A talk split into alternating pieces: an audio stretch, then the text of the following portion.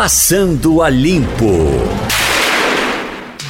É, então hoje Passando a Limpo, Ivanildo Sampaio, Diogo Menezes, Romualdo de Souza. Romualdo, o assunto do momento é a história do sargento, porque é realmente chocante para o país da gente que um sargento acompanhando o presidente da República vá conduzindo droga, é, que seja, trabalhe desse tipo de coisa. Logo quando a notícia saiu ontem, os meus amigos petistas tomaram conta com a maior vibração, como coisa que o país precisasse estar sendo sempre enxovalhado eh, em nome do, eh, de Jair Bolsonaro. Mas depois certamente eh, recuaram quando souberam que esse sargento já fez 29 viagens desse tipo, acompanhou Dilma em todas as viagens, acompanhou Lula em todas as viagens e agora foi descoberto. Acompanhou Temer também. Temer e agora foi descoberto acompanhando Bolsonaro. Eu, eu falei aqui um dia desse para os meninos. Eu li um livro na, nas minhas férias, fiquei impressionado com o livro, até parei, porque isso não pode ser verdade de um jornalista da Veja que eh, ele dá nome, eh, local, hora, envolvendo um, um, um, presidentes da América do Sul com tráfico de drogas a partir de Cuba. Aí tinha contatos com Fidel Castro, contatos com, com uh, uh, Hugo Chaves. O título do livro é Hugo Chaves, o Espectro. E com Lula, eu, eu nunca pensei assim de que poder é, ter, por exemplo, Lula envolvido com tráfico de drogas.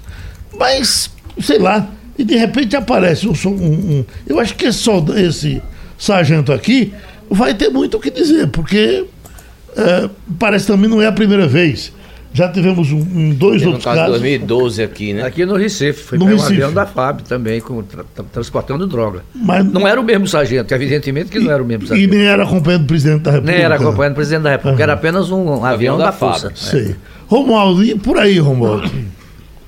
Olha, Geraldo, por aqui, a oposição, é, que já chefiou o país por um bom tempo, está coletando assinaturas para convocar o chefe do Gabinete de Segurança Institucional, o general Augusto Heleno, para que o GSI explique como é que se dá o processo de seleção das pessoas que fazem parte da comitiva do presidente, as pessoas que trabalham não apenas no avião presidencial, mas no avião que vai antes e que volta depois, porque esse avião que foi onde estava o sargento Manuel Silva Rodrigues é um avião que vai antes levando equipamentos de som, levando o pessoal de som, o pessoal da segurança e alguns auxiliares. Então vai antes para voltar depois.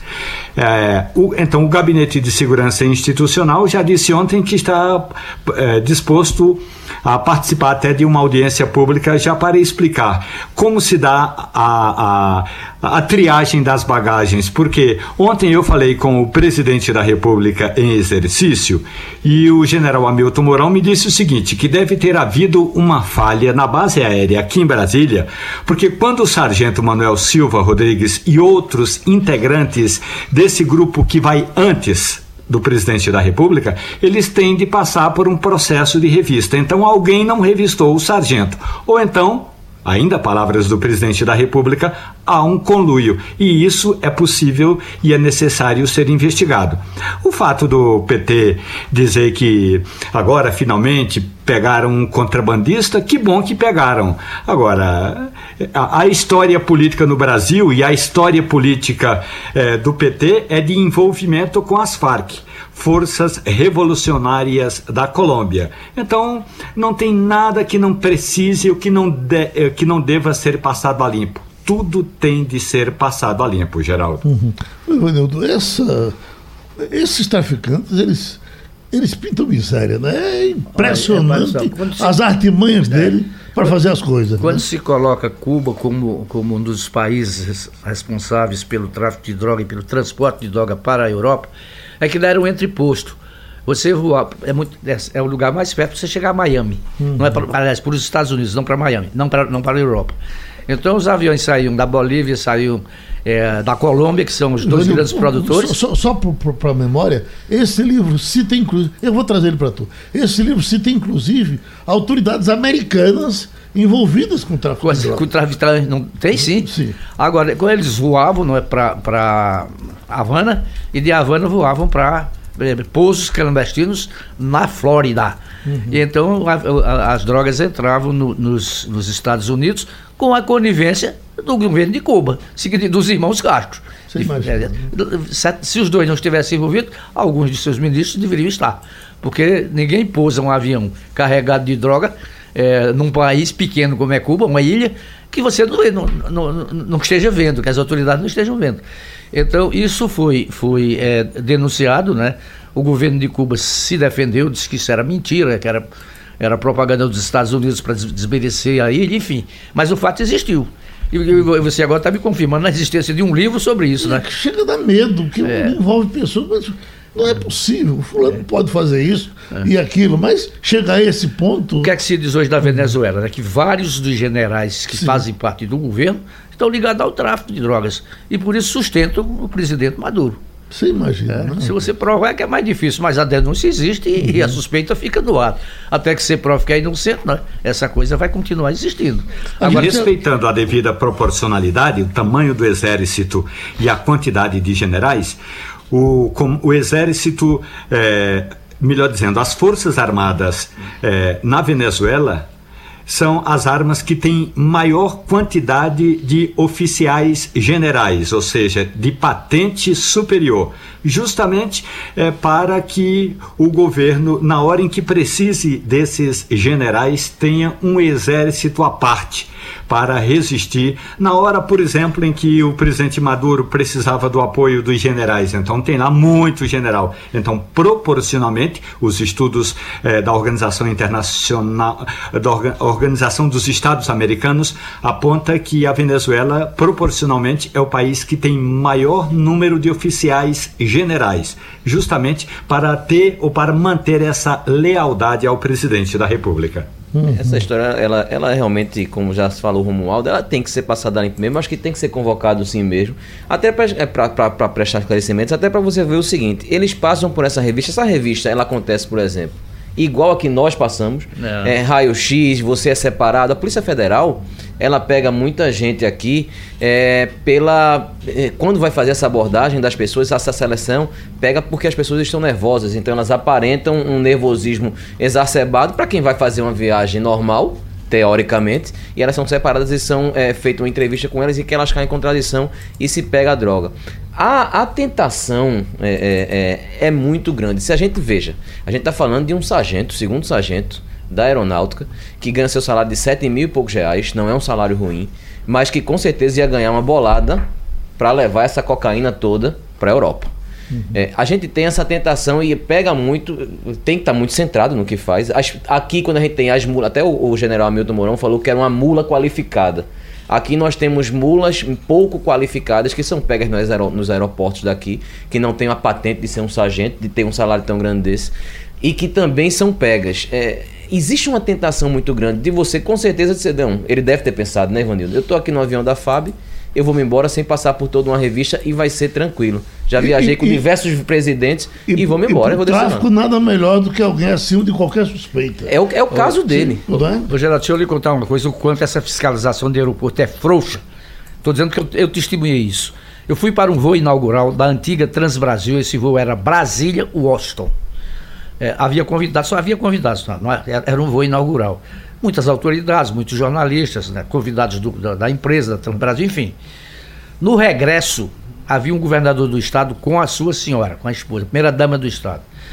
Pois bem, ele eles compraram tudo quanto podia de eletrodoméstico, de um cuscambal. Compraram em Oslo e veio no avião né, de regresso do voo inaugural. Em Brasília, ninguém passou por fiscalização, nem de receita, nem de coisa nenhuma. Desceu com tudo quanto trouxe e mandaram passar em frente e foi embora. Nós fomos, eh, eh, eu, no tempo de Taça Brasil, eu fui eh, algumas vezes em Manaus. E naquele tempo Manaus era terra do contrabando. E era impressionante, e, e depois a gente tomou conhecimento de que num, num- eh, eh, eh, de um jogo que o Náutico fez lá, quando voltou as chuteiras vieram cheias de relógios Chips. que, que, que a gente da diretoria havia comprado e colocado eh, eh, dentro dos, do- dos sapatos. Então, uma forma de trazer escondidinho. Um pouco mais Eu recente aqui, agora. Geraldo. Estamos falando de um tráfico menos. Tráfico bom. menos Não, Esse danoso. aí, esse aí é, é completamente. Você imagina o que é. Esse é ilegal, mas não é a esse ponto. Exato. Oi, Romualdo.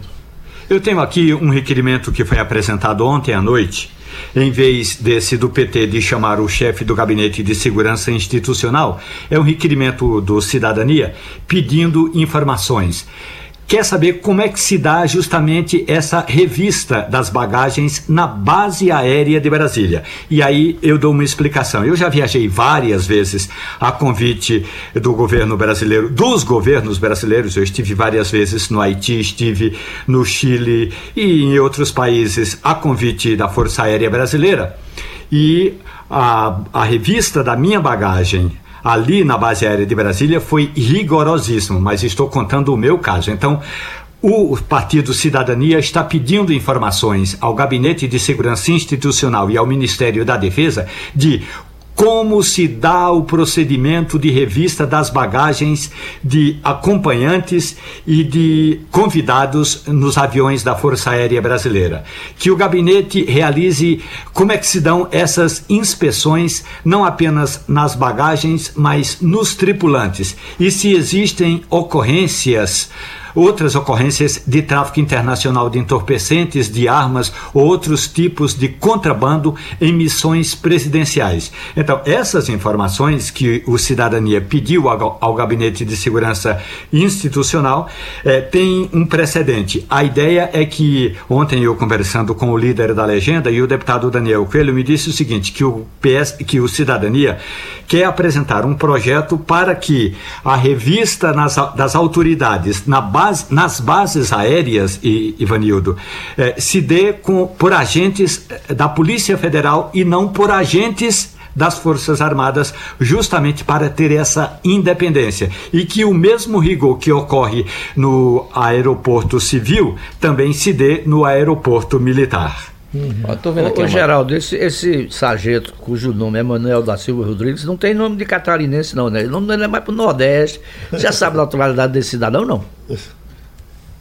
Um Não, eu, eu, não, eu não, não consegui essa informação. Aliás, nem essa informação, nem consegui falar com um advogado que vai atuar em defesa do sargento aqui em Brasília, porque ele vai responder a dois processos: um na Espanha, outro aqui no Brasil, que é no Tribunal Militar. Então, assim que o Tribunal Militar instaurar o processo e nomear e for nomeado o advogado, a gente entra em contato com ele. Tem uma matéria aqui, uma parte da Folha de São Paulo, que diz assim: segundo o frequentador do avião presidencial oficial, é, apelidado de Aerolula quando foi comprado, a revista é rígida para todas as bagagens das pessoas que embarcam. Confirmando, é, confirmam isso inte- ex-integrantes de comitivas. São, é, é, e aí diz que eles recebem, e é muito disputado esse tipo de, de, de embarque, porque eles recebem, além do salário, diárias em dólar. Então muitos deles querem participar dessa viagem porque ganham diárias também em dólar para poder fora Eu estava ouvindo Vilas Boas correr, ele voltou agora para o Jornal da Cultura, e ele dando uma relação de vezes, vezes, que Rosemary viajou pra, ah, com Lula para essas viagens internacionais, e ele sustenta que nem a relação completa dos nomes eles fiscalizam. Afinal de contas, quando você viaja com o presidente da República, com autoridades, evidentemente é outra forma de tratar. Porque, porque é mesmo, né? Quem é que vai pensar que, que, que, eh, sei lá, assessor de É, é, realmente é, é acima, de, é, é, é acima de uma suspeita grande. É, agora- É, acima de A Rádio suspeita. Jornal foi convidada uma vez, Geraldo, para acompanhar o então presidente Lula quando Lula esteve em Porto Príncipe, no Haiti. Como eu tinha trabalhado no Haiti, tinha trabalhado na reconstrução de emissoras de rádio destruídas, então eu fui um dos convidados e a Rádio Jornal esteve lá. Então eu fui no avião, no chamado avião precursor. Claro que eu não fui no Aerolula, fui no precursor, no que vai na frente. E eu levava equipamentos para transmitir uh, algumas, uh, alguns eventos ao vivo, inclusive uma entrevista que o Lula me daria lá em Porto Príncipe. Então, todo o equipamento foi literalmente desmontado. Eu me lembro bem que essa foi uma das revistas mais rigorosas. E na volta, porque eu voltei de Porto Príncipe, eu peguei um avião da, da Força Aérea que vinha até uh, a Venezuela, depois peguei um outro avião da Venezuela para o Brasil, e da volta, aí é que revistaram tudo o que eu trazia. Eu estou me lembrando de alguns eh, eventos que eu participei a convite da Força Aérea Brasileira, e realmente uh, uh, o rigor foi muito grande. Tanto é verdade que o meu Jeep ficou é, durante duas semanas é, estacionado na base aérea com autorização da Força Aérea Brasileira, claro, na base aérea aqui em Brasília e na saída eles só não esvaziaram os pneus, mas abriram capô, desmontaram banco, abriram tampa, tudo para evitar qualquer tipo é, de tráfico. E então algumas experiências que eu tive com a Força Aérea Brasileira foi de excessivo e rigoroso controle, eh, tanto na entrada como na saída do Brasil. Agora, na verdade, Romulo, o poder político é, é o verdadeiro poder. É, é, é, esses generais, coronéis, eles tremem na frente dos governadores, dos presidentes da República. No tempo de Lula presidente, eu tinha acesso a Lula e ia recebê-lo por diversas vezes. Numa das vezes, e, e, veja, e quando é o presidente que vem, quem fica lá guarnecendo o, o, o aeroporto não é a Polícia Militar, é a, a, a Forças Armadas, a Aeronáutica. E aí eu ia no carro de Jabas, Jabas o governador, eu ia porque aqui eu estou seguro e vou chegar lá. Nós chegamos num certo, num certo trecho, e aí o coronel da, da aeronáutica se aproximou, aí olhou, me viu no, no, no carro e com quem tinha a intenção de me tirar dali. Jabas, lá do outro lado, disse: Algum problema, coronel? Quer que eu volte? Aí eu falei, não, não, não, não. Aí a gente foi. Na hora tu passasse, tu podia estar tá levando o que fosse. Eu né? fui no rolo, pois não. Ó, vê, é, o consumo. É, Caxiri mandou para mim aqui, também está no estado de São Paulo.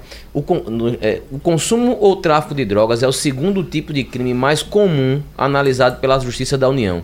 11,03% de todos os casos, de acordo com os dados recentes. Fica atrás apenas do crime de deserção, que é de 33,6%, quando você abandona por oito dias ou mais o posto de trabalho. Você está dizendo isso aí é, em relação às Forças Armadas, é isso? As Forças Armadas, Aham. exatamente. Então, para pedir esse, esse intervalo, eh, já que está falando de gente de Polícia Federal, uma coisa positiva que registraram ontem, eu esqueci com relação ao nosso Giovanni Santoro uh, fazendo uma caminhada a semana passada ali pela beira-mar de Boa Viagem, encontrou um nilzinho de, com sete cachorros e os cachorros jogados lá. Diz que ele pegou os sete cachorros, levou para casa, alimentou os bichinhos e depois encontrou quem aceitasse cada um dos cachorros. Entendeu, não? Que bom. E a Polícia Federal está na casa do ministro é, do Turismo é, prendeu hoje um dos seus assessores, Matheus von Rondon Martins, que trabalha aqui em Brasília e que uma ou outra vez, é, e aí, segundo informações que eu apurei, o Matheus deu o endereço da casa do ministro.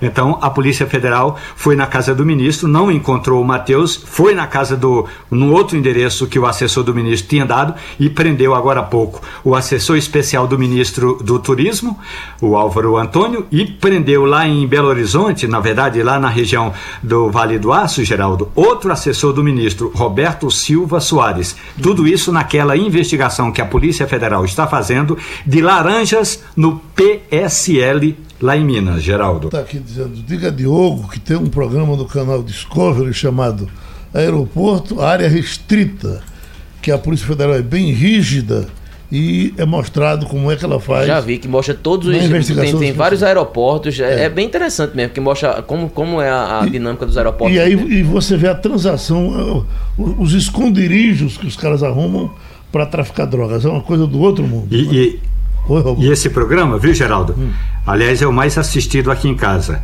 Não tanto pela estratégia do programa, mas. E aí vai uma curiosidade muito pessoal. Um dos dubladores desse programa, quando ele se passa em aeroportos fora do Brasil, porque também tem no aeroporto do Brasil, mas em aeroportos fora do Brasil, Diogo, um dos dubladores chama-se Diego de Leon, que vem a ser meu filho, que trabalha como Oh, dublador da Discovery Agora eu Channel. vi negócio, tá certo. Tá vendo aí?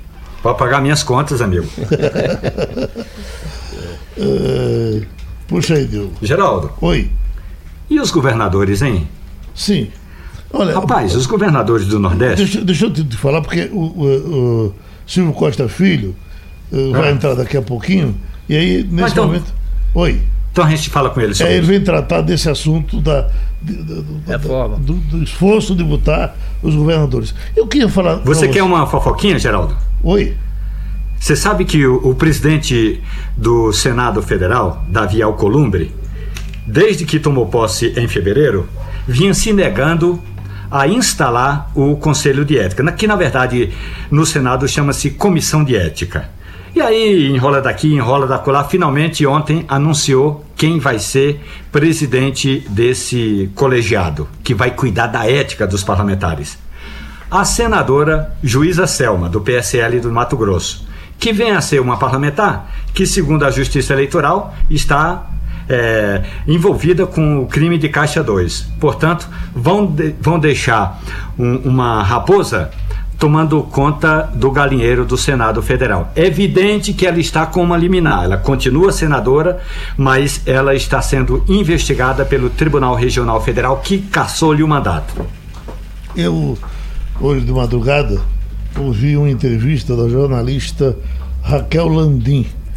Ela escreveu um livro sobre Joesley e Wesley e dá algumas dicas sobre o livro, suficiente para eu correr para comprar esse livro ainda hoje, porque é, é- é- é impressionante. Ela tem 20 anos de, de jornalismo e ela diz que nunca conviveu com uma pessoa tão inteligente quanto o Joesley. Isso que é impressionante e você sente que ele é inteligente pro lado que você puxar. Você pro dá- bem e pro mal. Dá pra ver que o quanto ele é inteligente, porque ele é um cara de pouca formação. assim, Exatamente. de- é acadêmica, Acadêmica, né? né? É Não tem formado, se- não- formado na ratoeira. É formado na ratoeira. Então o cara é um- realmente é um gênio para ganhar dinheiro e para enganar também, né? Mas Uhum. é, não tem nenhuma dúvida que o QI dele está acima da média. Ela, desse livro ela trata de como eram tratados aqueles chamados os empresários de ouro. O caso de Joesley, Que Batista. Ike Batista e tantos outros. Esse empresário de ouro era o seguinte: eles tinham o dinheiro do BNDES, isso era uma coisa negociada com eles, como foi dito nas delações, como o Marcelo Odebrecht disse. Absolutamente negociado, conversado com as autoridades, e dizia: bom, a gente investe em você e você investe no PT. Entendeu?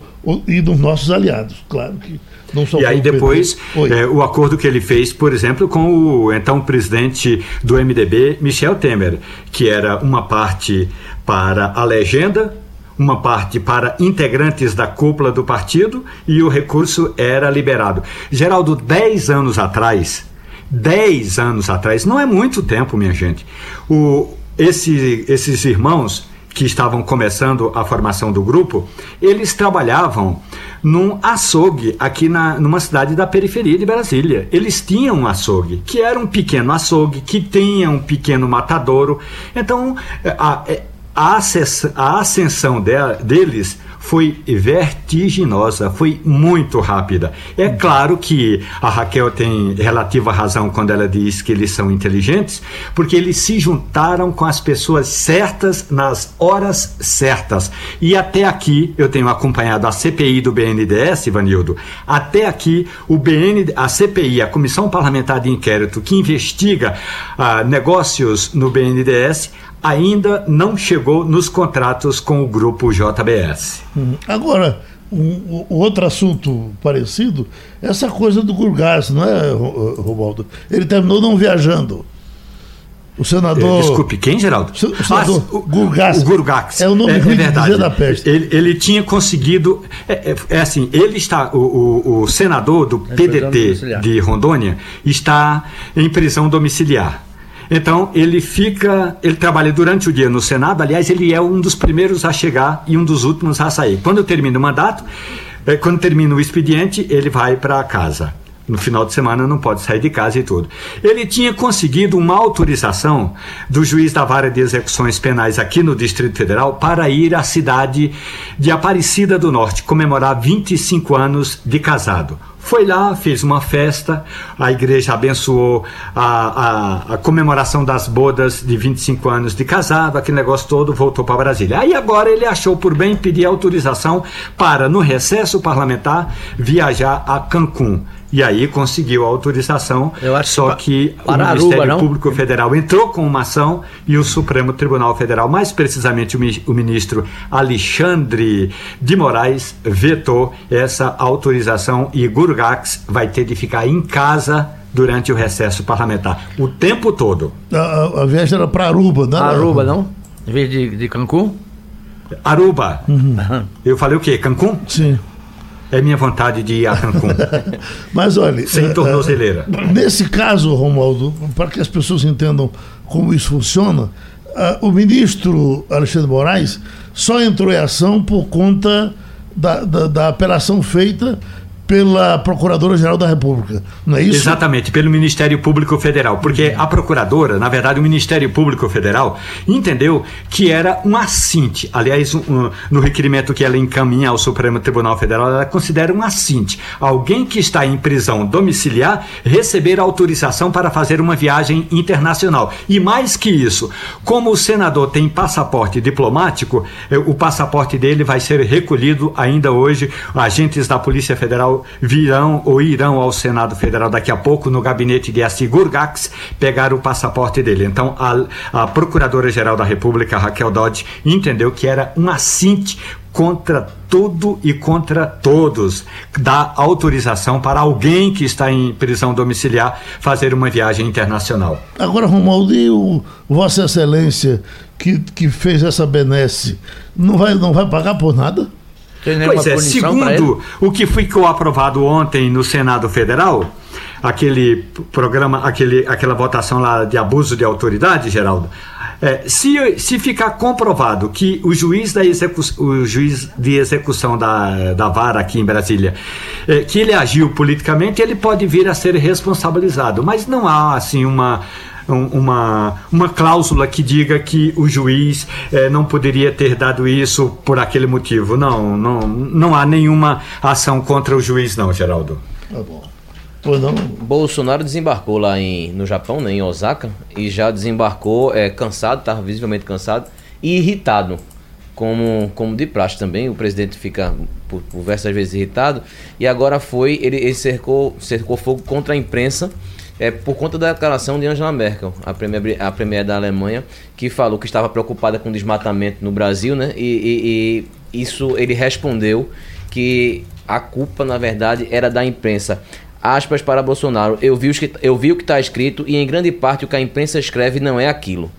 Aí foi advertido que mais não foi a imprensa brasileira, foi a imprensa alemã. Aí ele disse: Não interessa que foi alemã e deixa eu terminar meu raciocínio. Tem que fazer a devida filtragem. Angela Merkel falou que estava preocupada com a situação do desmatamento no Brasil. E aí Bolsonaro disse que não chegou no Japão para ser advertido por ninguém. O Brasil não vai ser advertido por ninguém.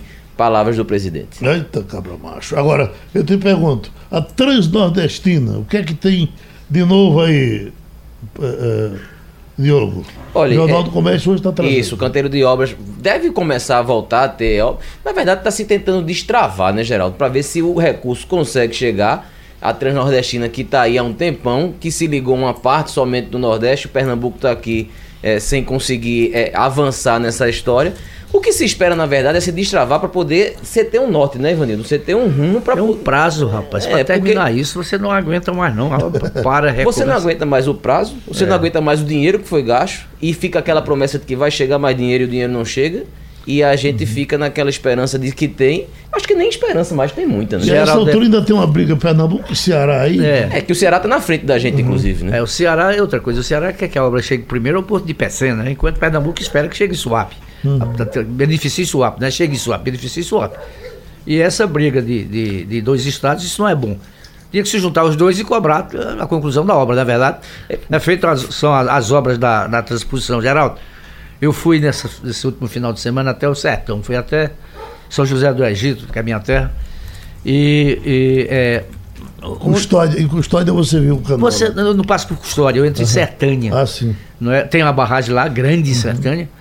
Mas é, é, você não vê mais ninguém, como se via é, 4, é, 5 anos atrás, aquelas frentes de trabalho. Não, eu não vi. Uhum. Não estou dizendo que não tem, pode ser que tenha, mas eu não vi. Vi. É, é, Agora aquele trecho ele está quase concluído. Parece né? que sim, mas é, não, te, não andou rompendo, não precisa. É, teve alguns. Né, não é? Exato. Enfim, eu não sei se consertaram, mas uhum. o fato é assim, o que eu gostei mesmo foi de ver verde. O sertão está verde. Não sei se, se vai continuar verde, porque até aquela história da, da seca verde, né? Uhum. Dá uma chuvinha e deixa tudo bonitinho. Mas fazia tempo que eu não via aquela área tão bonita, tão cheia de verde, é totalmente coberta, milharais, que a gente estava falando na semana passada, que não via aqui, uhum. não é na nossa região mais perto, aqui pelo Agra, você não vê milhares, no sertão tem. Uhum. Muitos, muitas plantações de milho ao longo da estrada, verdinho, é uma coisa bonita, eu acho é, muito bonito. E, e chovendo, fica eu, chovendo. Eu passei por, os barreiros cheios, Gravatar é, e Bezerros é. e via, via alagados na beira da estrada. É. Isso é uma felicidade. Ivanildo estava falando agora há pouco dessa, dessa briga, vamos botar entre aspas, Ceará e Pernambuco por conta da Transnordestina, como não é boa.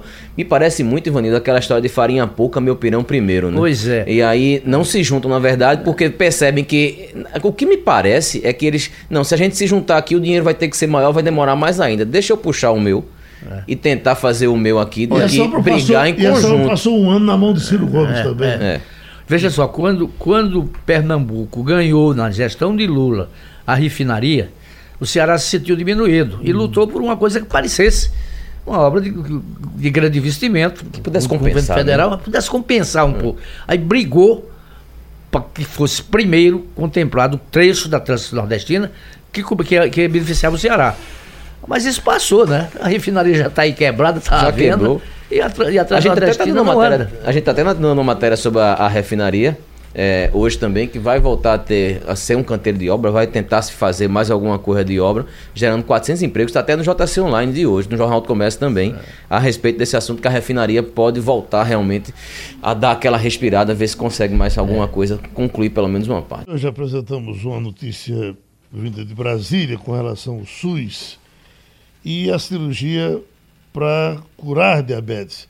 Ah, o que se diz é que a cirurgia bariátrica, em geral, cura diabetes, mas ela, ela não seria permitido fazer eh, a, cirurgia só com esse objetivo. Então vamos ouvir como foi que a notícia veio, que já estamos com o doutor Joaquim Branco para falar disso. A primeira cirurgia realizada pelo SUS no Brasil para controlar a diabetes tipo 2 ocorreu no Agarram, o Hospital Regional da Asa Norte, aqui na capital do país. O procedimento durou pouco mais de 40 minutos e foi um sucesso. A paciente operada não respondia bem ao tratamento com os remédios convencionais e corria o risco de ficar cega. Agora ela provavelmente não precisará mais tomar medicamentos e terá uma vida normal. Esse tipo de operação na rede particular custa em média 30 mil reais. A cirurgia que traz benefícios aos portadores de diabetes tipo 2 é uma intervenção bariátrica que já era utilizada para tratamento de pacientes obesos. Quando descobriu-se que ajudava a controlar também o nível de insulina no organismo. Ela consiste em cortar o intestino em formato de Y e unir uma dessas partes ao estômago. A presidente da Sociedade Brasileira de Diabetes, Emerlinda Cordeiro, detalha que essa ligação ajuda na produção de hormônios que estimulam a insulina no organismo do diabético. E através dessa junção, dessa ligação de parte do intestino com o estômago se traz é, para uma, uma, essa região mais próxima exatamente hormônios que fazem a estimulação da insulina. Então, é, ela de fato produz em alguns pacientes que não estão respondendo bem ao tratamento clínico uma melhora no quadro. A cirurgia para controlar a diabetes tipo 2 é indicada apenas para aqueles pacientes que não respondem bem ao tratamento convencional. O SUS oferece em todo o Brasil medicamentos para controlar a doença, entre eles insulinas e controladores de glicose. Os remédios estão disponíveis nas drogarias credenciadas no programa Farmácia Popular. Doutor Joaquim Branco, é uma melhora ou uma cura? Depende de cada paciente, Geraldo. Olha, uhum. nossa sociedade foi uma sociedade pioneira no, no, mundo em fazer a cirurgia bariátrica e transformar em bariátrica e metabólica, porque se viu ao longo do tratamento das, das obesidades, aqueles que eram diabéticos se tornavam menos diabéticos ou curavam a diabetes. Então, esses estudos estão sendo feitos, o americano, o europeu, e o Brasil partiu na frente. No plano pessoal, de, de característica de consultório, nós já temos feito há, há algum tempo a cirurgia que nós chamamos metabólica, é aquela que diminui colesterol triglicerídeos e estimula a produção de, de insulina pelo pâncreas. Essa cirurgia já era utilizada para a obesidade e agora, características de cada paciente, está sendo usada com muita intensidade. Uhum. O SUS é importante isso porque é um grande volume de pessoas que ficaria mais barato para o, o governo brasileiro, em vez de dar os medicamentos para baixar a insulina, faria a cirurgia e curaria ou diminuiria em mais de 90% a taxa de, de glicose. O doutor Joaquim, então, é, é, é, normalmente se falava nessa cura ou nessa melhora do diabetes é, é como um efeito colateral da bariátrica. Nesse caso, pelo que eu estou entendendo, o SUS vai ficar fazendo para curar diabetes? Acredito que sim, porque na, na rede privada e em, em pacientes privados há uma melhora assustador de qualidade e quantidade de vida, principalmente tirando dependente de insulina. Agora, tem que ter um, um preparo normal, onde se verifica a, a, possibilidade do pâncreas estar reagindo ao estímulo. Essa cirurgia da obesidade faz com que alguns hormônios estão sendo conhecidos para nós médicos e alguns hormônios do intestino, na tripa fina no final, quando estimulado, produz uma, uma substância que vai no pâncreas e manda o pâncreas fabricar insulina. Então, é, é, é, muito complexo do ponto de vista de explicar para o grande público, mas uhum. para o entendimento da melhoria do diabetes, sem sombra de dúvida, a cirurgia bariátrica e metabólica chegou para ficar. É verdade que dá até uma tasãozinha? Assim melhora, porque você, você a, diminui a glicose e melhora tudo, tudo levanta. Pois, Ivanildo Sampaio? Bom dia, doutor Joaquim. Me diga uma coisa, há quantos tipos de diabetes e qual a mais perigosa delas? Não, a, a, diabetes de uma maneira geral, a, aquela tipo 1, que a pessoa nasce diabética, essa a cirurgia não resolve. Mas a tipo 2, que é a, a adquirida por falta de, de, de, queimar pela insulina a glicose em excesso, ela tem um, um, valor enorme, enorme. Quanto mais precoce for diminuída a insulina, mais quantidade de vida, menos infarto do miocárdio, menos características de, de degradação do ser humano. Uhum. Mas essa cirurgia realmente é, é, um, é um sucesso total desde que seja bem indicado. Não é para todo diabético. Tem que ser estudado se ele ainda tem um pâncreas possível de melhoria quando estimulado para a fabricação da insulina. Diogo? Doutor Joaquim, bom dia. Depois bom dia. dessa cirurgia, lógico, fez, feitos os estudos dessa cirurgia, a pessoa pode voltar a ter uma vida normal, comer açúcar normal, fazer tudo normal, ela está completamente curada? Não, não podemos dizer porque ser humano é complexo. Tem outros fatores que interferem chama-se a qualificação da, da qualidade da vida, da ingestão de alimentos corretos. Então, varia de pessoa a pessoa, mas o que se sabe no montante já realizado é que a melhoria é de mais de 80%, 90% ou 100% de cada paciente responde diferente. Agora, que tem resultado, tem. Agora, como ser humano não é 2 e 2 e 4, depende da resposta que o organismo dele vai dar. Romualdo de Souza? Romualdo? Tá fora. Que Romualdo está procurando o, o, o sargento. então é isso, doutor Joaquim. Muito obrigado, tá certo? Sempre às ordens, amigo. Um abraço. Outra vez, doutor Joaquim Branco, colaborando com o Passando a Limpa. Nós estamos com o deputado Silvio Costa Filho, eh, que é da Comissão de Reforma da Previdência. O deputado, a expectativa que nós estamos tendo agora é com relação à, à chegada dos governadores para apoiar a reforma. Mas é um tal de diz uma coisa hoje, diz outra amanhã. Ameaça hoje. Ameaça hoje. Ameaça diz a prova no dia seguinte. Como é que está esse negócio, deputado? Olha, Geraldo, primeiro bom dia a você, bom dia a todos os ouvintes, bom dia a todos é, que participam do programa. É, ontem nós ficamos até tarde conversando com o presidente Rodrigo Maia e montando aí uma estratégia para nós avançarmos na reforma é, da Previdência. É, a nossa agenda é para apresentar na tarde de hoje, no mais tardar, seria na segunda-feira, o relatório do Samuel Moreira com alguns ajustes que ele fez ao longo das discussões. Mas tendo em vista o apelo que os governadores do Nordeste mais uma vez fizeram ao presidente Rodrigo Maia e à comissão para que até a próxima segunda-feira pudessem estar dando uma resposta se vão apoiar a reforma da Previdência ou não, o presidente Rodrigo Maia, em comum acordo com a oposição, achou por bem aguardar a posição dos governadores se vão apoiar ou não. Eu lamento profundamente, porque eu acho que já era para os governadores terem tomado uma decisão objetiva se vão apoiar ou não a reforma. Até porque tudo que os governadores pediram já saiu da reforma, como você sabe. O BPC, o aposentado rural, a desconstitucionalização, a capitalização, a redução da idade dos professores, que pode reduzir ainda mais tudo que eles tinham colocado e que nós também colocamos como preocupação no texto da reforma, saiu. Mas até agora, objetivamente, nós não tivemos uma posição dos governadores. Então, para respeitar é, todo o processo, você sabe o, o, ao longo da comissão da reforma, todo o processo andou bem, não teve tensionamento, a gente ouviu a todos, ouviu a oposição, ouviu a sociedade.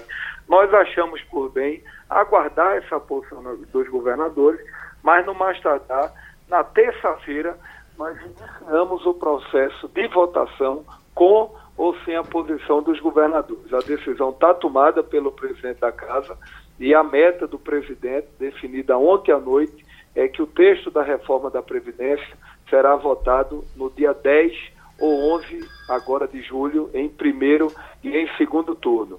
Antes do recesso, nós votaremos a reforma da Previdência e há um sentimento na casa hoje de nós aprovarmos essa matéria. Deputado, quem fala aqui é Ivanildo Sampaio. Bom dia para o senhor. Doutor Ivanildo, bom dia. Bom dia. O senhor quando fala os governadores, são todos os governadores ou é uma parte deles? Ivanildo é uma parte deles. São governadores do Nordeste, do Norte, mas sobretudo os governadores do Nordeste, que estão aí dialogando com o presidente da casa, prometendo que vai ajudar é, eleitoralmente é, com os votos do parlamento, que tem conversado com as bancadas, mas eu, sincero, com, com muita transparência, eu acho pouco provável que os governadores, ao, ao final, apoiem a reforma porque muitos deles estão pensando muito mais nas próximas eleições do que nas próximas gerações. E na minha avaliação é um equívoco, porque a maioria dos estados do Nordeste pode daqui a dois, três anos entrar em falência fiscal, passar por graves problemas econômicos, e é por isso que essa reforma não é uma reforma do Bolsonaro, é uma reforma do Brasil. Eu acho que, independente da coloração partidária, todos os governadores do Brasil, prefeitos, deveriam estar unidos em favor da reforma e, quando chegar no processo eleitoral, se debate o tema sobre os estados, sobre o país. Mas, nesse momento, é hora de unidade e para ajudar o Brasil, para fazer com que as reformas avancem e o Brasil gere emprego, gere renda Deputado, e a economia possa retomar. Deputado, bom dia. Diogo Menezes falando. Então, é, disso, diante de tudo isso que o senhor falou, que tudo que foi dado para os governadores que eles pediram foi dado. Eles agora estão querendo tentar atrair recursos de curto prazo, né? Essa agora é o que eles estão querendo pe pedir. O senhor acha que a ideia deles mesmo, já que o senhor mesmo falou agora que acha que eles não vão aderir, é atrapalhar o processo? É deixar ele se estender um pouco mais? Olha, eu, eu penso que não. Eu acho que um ou outro, de fato, está querendo ajudar de alguma forma. Eu penso que o governador Camilo, do estado do Ceará, o próprio, sena, o próprio governador Wellington, do PT, é, do Piauí, também tem tentado, mas alguns têm sinalizado com muita dificuldade. Então, respeitando os governadores, a gente achou por bem adiar a discussão para não atropelar a posição. É, eu até coloquei ontem ao presidente Rodrigo Maia, eu disse, olha, presidente, eu acho pouco provável que os governadores possam ajudar na aprovação da reforma. Com todos os avanços, com todas as ações que podem ser feitas a, é, dentro do governo federal.